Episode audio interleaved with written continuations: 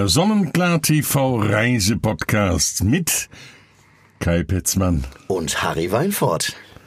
Heute geht es mit dem Sonnenklar TV Podcast in die Karibik und wir erinnern uns an Zeiten, also wir Ältere, äh, da wir eine, da war eine Reise nach Kuba völlig undenkbar. Mittlerweile ist der karibische Inselstaat ein äußerst beliebtes Reiseziel. Und, und Kai, was fällt dir als erstes ein, wenn du an Kuba denkst? Es ist, es ist tatsächlich ähm, Klischeeerfüllung pur und das war tatsächlich mein erster Gedanke vor den Dreharbeiten seiner Zeit. Es war Buena Vista Social Club. Es ist diese, diese Musik. Es ist tatsächlich dieser, dieser kubanische Rhythmus, wo ich Angst hatte, dass ich das nicht erleben würde, da, weil, weil ich nicht die Ecken finde, wo die Musik gespielt wird. Und äh, man muss nicht suchen, die Musik findet einen tatsächlich. Ja, komischerweise, ich habe von Anfang an gedacht an Zigarren und Rum. ja. Gut, wenn, wenn, wenn es jetzt so sagst, stimmt, stimmt tatsächlich. Eigentlich, wenn wir zwei so gemütliche sitzen, so ein schöner Rum so, oder so ein Cuba Libre ja. ja und, und eine gute Havanna oder so eine Romeo Juliet, das wäre schon, das wäre schon was Feines. Allerdings würde ich dich da wahrscheinlich bald in dieser in dieser Tonkabine nicht mehr erkennen. Nicht mehr erkennen, nein. Äh, aber es ist aber es ist tatsächlich so. Es sind diese diese klassischen klischeebehafteten Dinge, die viele Menschen für das Thema Kuba sensibilisieren. Naja, äh, du sagst es ja, äh, das ist ein besonderes Reiseziel und äh, wenn man Ende des 20. Jahrhunderts an Reisen nach Kuba in Castros kommunistisches Musterland, so wie er es selber nannte.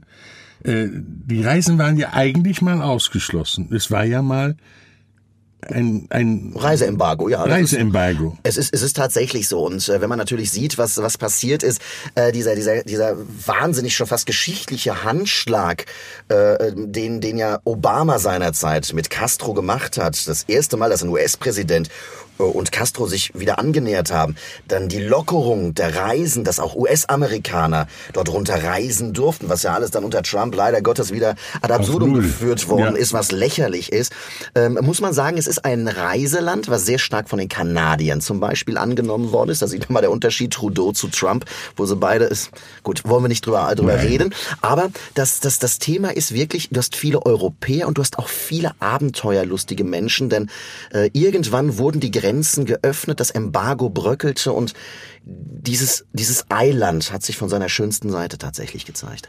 Ja, die Zeiten haben sich absolut auch geändert. Ja, absolut. Weil sie sich ja auch geöffnet haben und äh, erfüllen dann die diese Insel erfüllt das die Erwartungen der Menschen, die dorthin reisen es ist ganz, es ist ganz interessant gewesen. Wir waren seinerzeit, das ist mittlerweile 14, 15 Jahre her, waren wir dort mit äh, zwei Kamerateams. Äh, das waren insgesamt sechs Personen äh, plus, ja, ne, plus meiner Person. Wir waren sieben.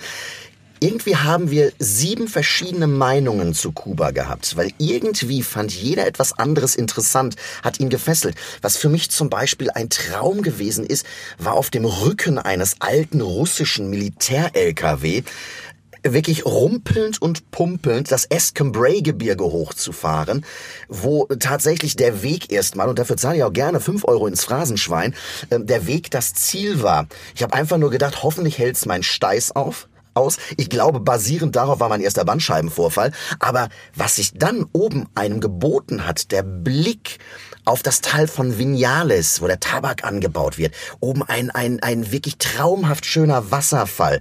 Eine klitzekleine Bude, wo verkauft wurde, wo man natürlich den Cuba Libre, Cuba Libre bekam, ein paar kleine Snacks, so Empanadas. Das fand ich zum Beispiel für mich heute noch das Bild, was sich mir am meisten auch nach viermal Kuba eingebrannt hat. Jetzt, jetzt kennen wir ja die klassischen Fotos. Havanna, mhm alte amerikanischen Schlitten, mhm. die gehegt und gepflegt werden und äh, die es in Amerika längst nicht mehr gibt. Richtig. Äh, Wie ist denn das bunte Bild? Es ist tatsächlich so bunt und ich meine, ich fand das auch so süß, äh, als wir dann äh, gedreht haben, sind wir dann hinten in so einem mintfarbenen Cadillac gefahren. Herrlich. Herrlich, oder? Es, also es ist alles so bonbon quietschig. Das ist, also ich habe auch nur darauf gewartet, dass John Travolta und Olivia Newton-John um die Ecke kommen und Grease singen oder so. Das ist, also das war wirklich dieses Summer Loving Feeling. Und dann habe ich mich mit dem Fahrer unterhalten und er sagte, das ist natürlich aus der Not geboren, dadurch, dass ja nichts Neues auf die Insel kam. Nein. Musste man diese Oldtimer und muss man diese Oldtimer zusammenfrickeln und die arbeiten echt mit Plaste und Elaste. Also wenn du mal in so einen Motorraum reinschaust, ich bin jetzt nicht wirklich so der handwerklich begabt, ich habe fünf Daumen an jeder Hand, aber das ist, das ist schon, das ist schon abenteuerlich. Also was mit, mit was, wie gearbeitet wird, Not macht erfinderisch und ich glaube, jeder Sechsjährige oder Siebenjährige kann dir da schon Motor auseinanderbauen und wieder zusammenfrickeln. Ja, und vor allen Dingen, die schleifen sich dann noch und, oder fräsen sich ein neues Teil, damit es Ja. wieder passt. Ja. Absolut, Harry. Das ist, also ich, meine, ich finde Keep das ja them schön. rolling. Ja, Also- ja, keep them rolling. Ja, und dieses, wenn du abends dann in Havanna oben das Hotel Nacional hast, da können wir gleich nochmal drüber sprechen. Das ist nämlich einer meiner Tipps, wenn man in Havanna ist. Und unten der Malecon, diese Hafenstraße sich langsam öffnet. Am Tag läufst du da vorbei und dann erzählt dir irgendein Guide, naja, da ist abends eine, eine Bar nach der anderen, da wird getanzt und es wird Salsa und Live-Musik und gesungen. Da denkst du dir, okay, wo denn? Weil du guckst einfach auf triste Häuserwände, wo unten so Garagentore drin sind. Und auf der anderen Seite schaust du aufs Meer. Also tagsüber ist der Malecon nicht wirklich spektakulär. Aber sobald die Sonne untergeht, Harry, ist das unser, unser Ziel. Gehen die Garagentore auf? Du aber im wahrsten Sinne des Wortes. Das ist unvorstellbar. Es wird überall musiziert. Es wird überall wirklich gelacht. Die Menschen sind unglaublich lebensfroh. Ich finde das immer so drollig, wenn dann teilweise auch ja Teammitglieder von uns oder auch Urlauber sagen, ach Gott, das ist ja schon schlimm mit dem Kommunismus, den geht schon schlecht den Leuten nur weil sie etwas nicht haben, was sie sowieso nicht kennen, und wir ja nicht über Nordkorea sprechen, sondern tatsächlich über ein sehr, sehr zivilisiertes, sehr gebildetes Völkchen, denn im Kommunismus ist, und das ist auch auf Kuba so oder in Kuba so, ist natürlich Bildung kostenlos. Du wirst nicht wenige Hotelmitarbeiter finden, die ein abgeschlossenes Architektur- und Medizinstudium haben. Die studieren einfach, weil sie immer darauf spekulieren, dass die Grenzen sich öffnen und sie dann in die USA gehen können und im Endeffekt schlauer sind als der Rest. Und das ist tatsächlich so. Jetzt bietet äh, Havanna einen wahnsinnigen Fundus an Kulturgüter. Äh, schöne Geschichten aus den 20er Jahren ja. und so weiter. Da muss man also unbedingt hin. Äh, da gibt's auch diese berühmte Bars, äh, wo also auch der Hemingway Ja, Bodeguita del Medio ist es zum Beispiel, genau, Ja. und so die Bala Floridita. Das ist, äh, also in der Bala Floridita hat äh, Hemingway, da ist auch eine Bronzestatue von ihm an seinem Platz an der Bar, direkt am Kopf vorne. Da hat er den Daikiri getrunken, hat, ist auch tatsächlich dort dieses Getränk äh, von ihm, sagt man, erfunden worden. Gut, das sind natürlich, das ist Seemannsgarn, ob es Das ist die Legende. Ja, ja. Aber die Legende lebt. die, die lebt. Und man kann tatsächlich den Weg von Hemingway, den er jeden Tag gemacht hat, wenn er dort war, von dem Hotel äh, und von der Bala Floridita zu Bodeguita del Medio machen. Und das ist eine ganz kleine Bar, wo du den Mojito trinkst. Und es begab sich bei unseren zweiten Dreharbeiten, dass es anfing zu regnen oder wie man auf Kuba sagt, flüssiger Sonnenschein fiel vom Himmel. Und meine Redakteurin zu mir kam und mich wirklich sehr gestresst anschaut, sagte, du Kai, wir müssen abbrechen. Das ist, heute werden wir nicht mehr drehen. Ich sag, du, das trifft sich ja, dass wir gerade hier in der Bodeguita del Medio sind. Und ich habe mich hervorragend mit Jesus unterhalten. 87 Jahre, alles miterlebt im Großen und Ganzen. Und diese Bar ist gesäumt von unten bis oben mit Fotos von allen, James Stewart, Cary Grant, Rock Hudson, äh, die, das Red Pack, ja, die dort gewesen sind, auch mit Originalunterschriften und dieser Jesus kannte sie alle und der hat mir erzählt und hat mir dabei ein Mojito nach dem anderen gemixt. Die sind aber auch in so klitzekleinen Senfgläschen, also das heißt, das trinkt sich, das schnupft sich so weg. Das merkt man, es ist ein, ein Zungenbefeuchter. Ja. Und irgendwann kam die Sonne raus, was meine Redakteurin nach viereinhalb Stunden dazu bewog, mir zu sagen, Kai, wir müssen, glaube ich, jetzt doch noch ein paar Aufsager machen. Ich stand auf und unter mir bewegte sich der Boden. denn, denn diese kleinen, diese Mini-Mojitos, die haben tatsächlich relativ stark ins, äh, ja, in die Schaltzentrale oben bei mir eingeschlagen und ich habe tatsächlich noch Aufsager gemacht. Die sind legendär. Ich habe sie irgendwann mal zu meinem äh, 40. Geburtstag gezeigt bekommen. Man versteht so gut wie gar nichts. Der Tropfen liegt immer noch auf meiner Zunge. Und das ist, und das ist das, Harry. Ich sehe uns zwei da sitzen. Ja. Oder im Hotel National, in der Bar, wo, wo wirklich alle gewesen sind. Das Hotel, was die Geschichten von Meyer Lansky, die alten Mafia-Geschichten, die verborgenen Gänge, wie in Las Vegas, dass wenn vorne die Polizei reinkam, sie unten unterirdisch verschwinden konnten. Der Buchhalter der Mafia, Meyer Lansky. Ähm, da arbeiten wirklich die Barkeeper in der dritten Generation miteinander. Der Großvater, der Sohn und der Enkel. Und es, es werden die Geschichten leben auf. Du sitzt an der Bar, rauchst eine Zigarre, trinkst ein Mojito und genießt wirklich sehr intensiv diese, diese einzigartige Stadt. Das ist wirklich so. Nach solchen Erlebnissen, nach solchen Abenteuern sollten wir, da wir uns ja in der Karibik befinden, auch uns mal unterhalten, wo gehe ich hin, damit ich baden kann. Strand, Wasser, Hotels. Also es gibt, ähm, was, was man ganz klar festhalten darf, dass äh, gerade spanische Hotelketten äh, sich dort unten ja ein kleines Monopol geschaffen haben. Finde ich aber auch gut. Die wurden auch gut zur Kasse gebeten. Also da wird jetzt keiner ausgenutzt. Die Milliard Hotelkette zum Beispiel, die Berostar, Birotel, die sind da sehr stark vertreten. Zum Baden gibt es mehrere Möglichkeiten. Wenn wir jetzt im, im sage ich mal, mittelbaren und unmittelbaren Dunstkreis um Havanna bleiben, gibt es zum einen natürlich Varadero. Varadero kennt so gut wie jeder. Das ist eigentlich so Hotspot. Ja. Und äh, man sollte es allerdings nicht so machen wie ein, ein ich habe ich hab dann einen äh, Steuerberater aus Worms äh, kennengelernt, äh, oder in der Nähe von Worms äh, kennengelernt, äh, der mir sagt, er ist 38 Mal schon dort gewesen. Und da habe ich gesagt, Mensch, das ist ja sensationell, ja großartig, dann kannst du uns ja gleich einige Tipps geben. Sagt er, nee, ich bin tatsächlich 38 Mal nur in Varadero gewesen. Einmal Havanna. Das sollte man vielleicht vermeiden. Das, ist, das sollte man vermeiden. Aber äh, Baden in Varadero ist genial. Was toll ist und was natürlich auch gerade bei Sonnenklein in den letzten Jahren gekommen ist, das sind die vorgelagerten Kajos. Das ist also, wenn du von, von äh, Havanna fährst, sind das ungefähr ja, so viereinhalb, fünf Stunden Transferzeit, mitunter auch mal sechs Stunden Transferzeit, wenn man von Santa Clara ausfährt, das, äh, wo das Che Guevara Monument in der Che Guevara Platz, hasta siempre Kommandante, wenn man da landet, hat man zwei Stunden Transferzeit. Und das sind vorgelagerte Inseln, die haben Puderzuckersandstrände. Du fährst über ganz lange Brücken dorthin, ist die, zum Beispiel Cayo Santa Maria, Cayo Coco, äh, Cayo Bruja, ja, und äh, da hat man tatsächlich dieses Robinson Crusoe Gefühl, du hast keinen Massentourismus, Tourismus, wie du ihn in Varadero mitunter hast. Und da bist du auch Probacke ja. an Probacke mit den Hotels. Und es ist für jedes Portemonnaie was dabei. Du kannst mittlerweile zwei Wochen für einen Tausender einen All-Inclusive-Urlaub äh, verbringen. Ähm, in einem Drei-Sterne-Hotel. Du kannst aber auch mittlerweile tatsächlich 12.000, 13.000 Euro ausgeben für zwei Wochen und dann bist du halt in einem Fünf-Sterne-Deluxe-Hotel. Da wird dir der Bobbes hinterhergetragen. Ja. Also das ist, du kannst alles. Es ist, sind keine Grenzen gesetzt. Kai, wenn, äh, wann ist dann die beste Reisezeit? Ähm, ja, ich, ich, ich habe ich hab ja mittlerweile aufgehört, Harry, du weißt es ja. Wir, wir können uns an die Zeiten erinnern, als wir noch vier Jahreszeiten hatten. Ja. ja Frühling, Sommer, Herbst und Winter. Ähm, mittlerweile äh, spielt der Planet verrückt und sowas wie klassische Regenzeiten vermeide ich immer anzusprechen, denn äh, da sind wir alle schon äh, wirklich in die Irre getrieben worden, ob das nun in Asien oder eben in der Karibik ist. Aber trotzdem, natürlich sind die klassischen Karibikmonate November, Mitte November bis sage ich mal, Mitte, Ende April nach wie vor die klassische High Season. Es ist, es ist von, von den Temperaturen sehr angenehm. Das Meer ist natürlich, wir sind in der Karibik, da müssen wir nicht drüber sprechen, natürlich auch sensationell. Ähm, das sind so die besten Reisezeiten tatsächlich. Ja. ja.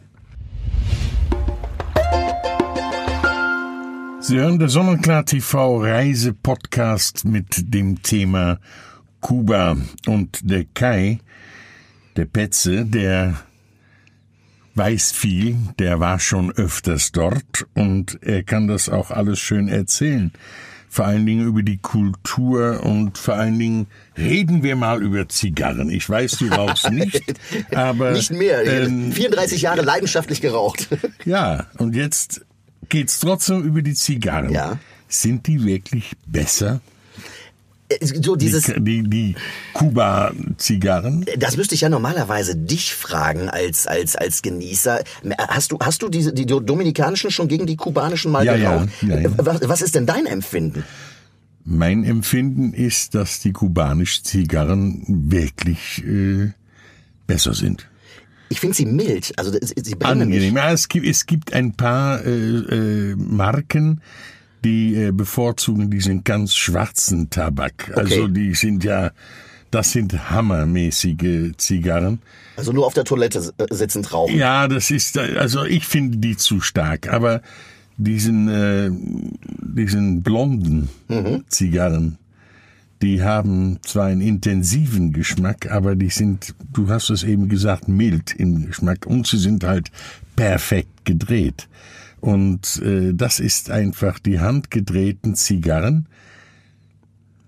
Ja, je nachdem, welche Werkstatt man hat, werden sie etwas härter oder weicher gedreht. Aber wenn man die Marken nimmt, die arbeiten dann schon sehr professionell und vor allen Dingen im industriellen Art der Herstellung von äh, Tabaken. Und äh, da ist dann durch die Maschinerie der Druck auf dem einzelnen Produkt immer gleich. Also da hast du eine gleichbleibende Qualität. Aber ich Nimmt ich, den Charme, muss ich sagen. ja, ich finde das Handwerkliche Ja. finde ich eigentlich, wenn ich schon da bin. Und du darfst, du darfst ja rein. Du, das ist ja das Schöne. Du kannst ja im Endeffekt die Zigarre von der Pflanze, der Ernte bis hin zur Fertigung kannst du ja verfolgen. Du gehst nach Vinales, bist dort in diesem wunderbaren Tal des Tabaks, dann begleitest du im Endeffekt die Ernte, die Trocknung. Zwischendrin guckst du dir noch ein paar Höhlenmalereien an, die gibt's nämlich auch in Vinales. So, und dann geht es nach Havanna. Und äh, ich war zum Beispiel zweimal bei den Gebrüdern Uppmann. Das ist eine der ältesten Tabakmanufakturen. Und was ja toll ist, diejenigen, die dort arbeiten, und die arbeiten in x der Generation dort schon, die dürfen so viel rauchen, wie sie wollen. Ja. Aber nur drinnen. Sie dürfen sich zum Beispiel keine Zigarren mitnehmen. Nee. Die, also die quarzen alle. Das, das ist wirklich, da ist jeder so eine, so eine Miniaturdampflok, Ja. die da sitzt. Und dann hast du die gesamten Fertigungswege. Und jeder ist für einen Fertigungsweg zuständig. Und was mich begeistert hat, es gibt dort noch Vorleser. Ich habe ja gesagt, das Thema Bildung spielt in Kuba eine riesengroße Rolle. Und es gibt dort einen Vorleser. Das bedeutet also, dort werden Bücher, Klassiker, die großen, ja, das ist, da, da wird auch mal ein Tolstoi und Dostoevsky gelesen. Das ist also wirklich krass. Und die dürfen sie, aber auch ganz normale Belletristik. äh, Tageszeitungen werden vorgelesen und dann sitzen dort in einem Raum 30, 40 gut, wirklich gut gelaunte Menschen. Das ist kein Ausbeutertum. Das ist tatsächlich ich habe mit vielen gesprochen, unglaublich glücklich und sie sind stolz, für solche Firmen zu arbeiten. Und dann werden die Hand gerollt, gehen weiter, werden geschnitten, verschnitten, werden verpackt. Und oben steht ein Vorleser, der auf Wunsch die Tageszeitung oder eben Bücher vorliest. Das ist deren Unterhaltung. Da dudelt jetzt kein Radio, da dudelt auch kein, kein, weiß ich nicht was, MTV oder sonst irgendwie, sondern da wird tatsächlich gelesen, da wird diskutiert und das während der Arbeit. Das ist sehr, sehr beeindruckend, muss ich sagen. Kuba ist, ist nach wie vor ein Entwicklungsland. Absolut, absolut. Und, und welche Abstriche muss ich als Reisender machen, wenn ich nach Kuba reise?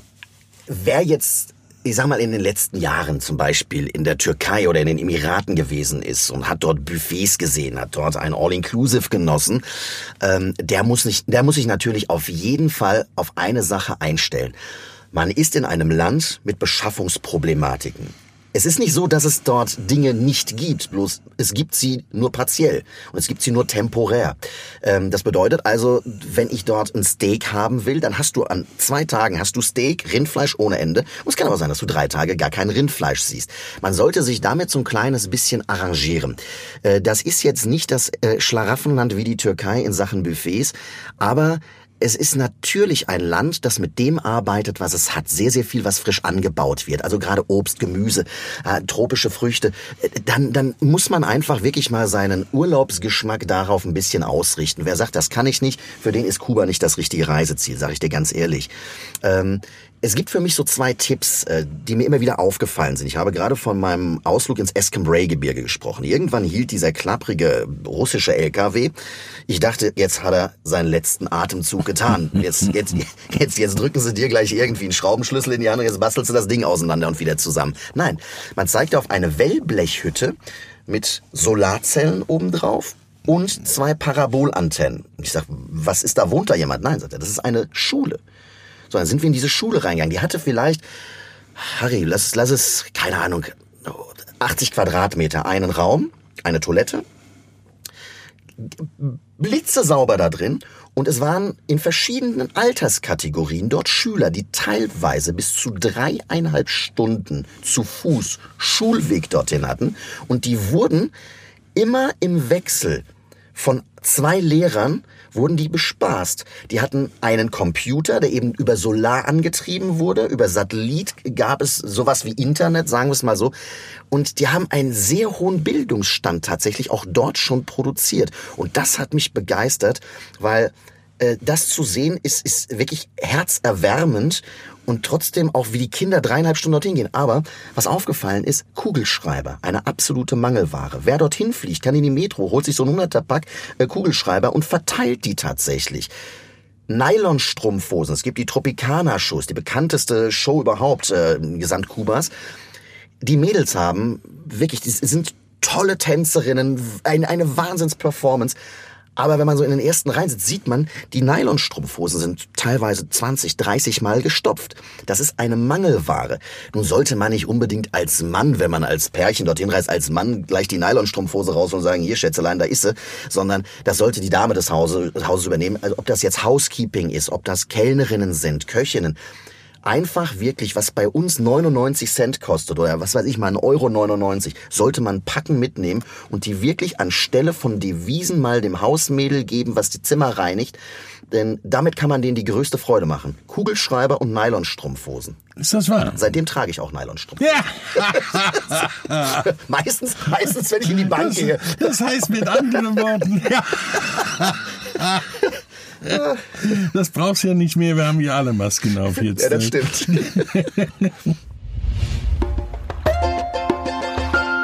Gib uns doch mal ein paar Tipps in Sache äh, Spaß und Kultur. Also was man auf jeden Fall machen sollte, Harry, ich habe ja gerade schon meinen, meinen äh, nahe Worms befindlichen Steuerberater, den ich kennenlernen durfte, äh, zitiert mit 38 Mal, aber nur Varadero. Man sollte rumreisen. Ich habe gerade Santa Clara erwähnt, äh, dieses dieses Lied, dieser Song Hasta siempre Comandante, das das erklingt, also es geht ja weiter Hasta siempre Comandante Che Guevara. Ähm, es werden natürlich Huldigungen auf Che Guevara gesungen und und das wird überall äh, natürlich zelebriert, aber gerade in Santa Clara, da muss man hin. Ja, das ist, da ist das, das Monument, das Mausoleum, der große Che Guevara Platz mit dieser riesengroßen Statue. Er ist dort auch äh, beerdigt in diesem Mausoleum. Das sollte man sich anschauen. Man sollte auf jeden Fall nach Trinidad. Denn viele ver verwechseln bei den Bildern äh, immer Havanna mit Trinidad. Diese kleinen bunten Häuschen mit den alten Herrschaften, die auf dem Stuhl vor dem Haus sitzen, eine Zigarre, so ein Zigarrenknösel, so ein Stückchen im Mund rauchen, sich unterhalten, teilweise die Gitarre haben, musizieren. Das ist Trinidad. Das ist nicht weit weg von Havanna, aber das ist schon mit so einer Rundreise in Verbindung. Ich habe Vinales gerade schon angesprochen. Wenn man auf die andere Seite, sprich runter in den Südosten geht, da ist da Nolguin. Ja, das ist ein ganz anderes Klima dort. Ja, das ist wieder, das ist ja ein anderes, anderes Kuba. Da kann man auch nicht mal eben rüber. Das, das ist ein Tagestrip und über ein Tagestrip, weil die Straßen halt nicht so befestigt sind. Ansonsten sage ich mal, für Actionsuchende ist es nicht das Richtige. Es ist ein wunderbares Wassersportziel natürlich. Die Strände sind ein Traum, teilweise noch unberührt, wenn man so ein bisschen mit einem Mietwagen unterwegs ist. Vorsichtig beim Mietwagen. Es gibt teilweise Schlaglöcher. Ich glaube, dass so der ein oder andere Kleinwagen äh, heute noch gesucht wird, der, der in einem der Ja. Schlaglöcher verschwunden ist. Also zwischen Varadero und Havanna funktioniert das, aber ansonsten gibt Straßen, da muss man echt aufpassen. Also man sollte rumreisen und als kleiner Tipp vielleicht noch, Harry, wir haben vorhin über Hotels gesprochen. Es gibt die sogenannten Casas Particulares. Da ist man bei ähm, einheimischen Familien untergebracht. Das hört sich jetzt sehr, sehr wildwüchsig an. Das sind Familien, die sind ausgewählt, die bewerben sich. Du hast dein eigenes Zimmer, deine eigene Toilette, deine eigene Dusche. Die sind teilweise sauberer als die Hotels. Die werden pro Monat unangemeldet immer wieder auf Qualität, Sicherheit und Komfort und Service getestet. Und man ist mit den Menschen wirklich zusammen. Man geht mit denen einkaufen und kochen. Das muss man nicht für zwei Wochen machen, aber zwei, drei Tage ist mittlerweile beliebter als tatsächlich Hotelurlaub. Und das ist ein Erlebnis, das nimmt dir keiner weg. Mit Händen und Füßen wird geredet. Also Casas Particulares. Also, Sí, hombre, correcto. also ein, ein, ein neues Abenteuer. FTI und Sonnenklar TV bieten ja auch noch diesen Kreuzfahrten an. Da gibt es auch, glaube ich, verschiedenste Kombinationen. Das ist richtig. Man äh, kam mit der MS Berlin, man hat ja immer nach dem Heimathafen gesucht, nachdem wir die, die, die MS Berlin damals äh, ja als ehemaliges Traumschiff übernommen haben mit FTI und natürlich auch mit Sonnenklar TV, haben wir immer sehnsüchtig nach einem Heimathafen für den Winter gesucht. Und wir sind tatsächlich fündig geworden vor, ähm, ja, ich glaube, drei Jahren muss es gewesen sein. Ich glaube, es ist so um 2017 gewesen. Und seitdem ist im Winter tatsächlich die MS Berlin dort vor Ort und man kann von dort aus starten mit immer variierenden Routen. Da ist dann mal Cozumel, Mexiko mit dabei, an, ist anstelle von Cozumel Jamaika mit dabei. Man fährt aber zum Beispiel auch entlang der kubanischen Küste, um mal eben in Olguin, oder unterhalb Olguins anzulegen, um den um den östlichen Teil Kubas äh, zu erleben, Schweinebucht zum Beispiel Ja. und so weiter. Ähm, das kann man alles, das kann man tatsächlich alles machen und das geht in Havanna los und endet in Havanna und ist meistens in der Verbindung mit einer Woche Badeurlaub. Ja. Und eine Woche auf See. Und das finde ich ja persönlich schön, wenn die anderen nach Hause fliegen und uns äh, ein langes Gesicht ziehen. Dann kannst du noch eine Woche schön an den Strand gehen. Ja, zum Abschluss jetzt noch äh, eine andere Geschichte. Äh, die Amerikaner ist die Reise nach Kuba nach wie vor verwehrt. Also die dürfen noch nicht wegen Genau. dem Embargo. Ähm, da wird sich, wenn das sich mal wieder ändern sollte, äh, was dramatisch ändern, wenn die Amerikaner kommen dürfen. Ja, das, das war, das, das war ja so eine, so eine Angst, die unterschwellig dann, nachdem, nachdem äh, Fidel Castro und, und Barack Obama ja den, den Handshake und den Schulterschluss gemacht haben und das alles gelöst und gelockert hatten, da hatte man ja Angst vor. Und ich sagte ganz ehrlich, Harry, der Amerikaner, und ich äh, habe wirklich einige Bekannte dort drüben und äh, die ausgewandert sind, ehemalige Schulkollegen von mir, die Amerikaner sind sehr eingefahren, wenn es um ihren Urlaub geht in der Karibik. Die haben ihre Inseln. Ähm, Kuba ist für sie ein Mysterium und man muss keine Angst haben, dass auf einmal die riesengroßen All-Inclusive äh, äh, Bettenburgen dorthin gebaut werden. Ähm, man hat es auch in diesen zwei Jahren der Reisefreiheit für die Amerikaner und Kuba hat man es auch miterlebt. Ähm, es ist nicht so. Die überrollen einen wahrscheinlich nicht. Angst muss man haben, und da sage ich ganz ehrlich, vor den Ozeanriesen, vor den Kreuzfahrtschiffen, die auf einmal die amerikanischen Reedereien, Carnival Cruises und so weiter, du, du kennst es ja selbst, du bist da ja Experte, wenn die dann auf einmal da anrollen und, und 7000 Menschen... Äh, Ausspucken. Oh, und also da muss ich echt sagen, da sollte man, das ist ja so ein Tipp für mich auch mit Mallorca und Palma, immer gucken, wenn kein Kreuzfahrtschiff da ist, dann kann man in Palma schön in die, in die, in die Altstadt gehen. Und so würde ich auch sagen, da, da wird sich was ändern. Da muss man wirklich drauf achten, wenn irgendwo ein Kreuzfahrtschiff anlegt, dann sollte man tunlichst diese Region meiden. Der Sonnenklar TV Reisepodcast. Das Thema war Kuba. Am Mikrofon hörten Sie den äh, Kai Petzmann. Und natürlich Harry Waldfort.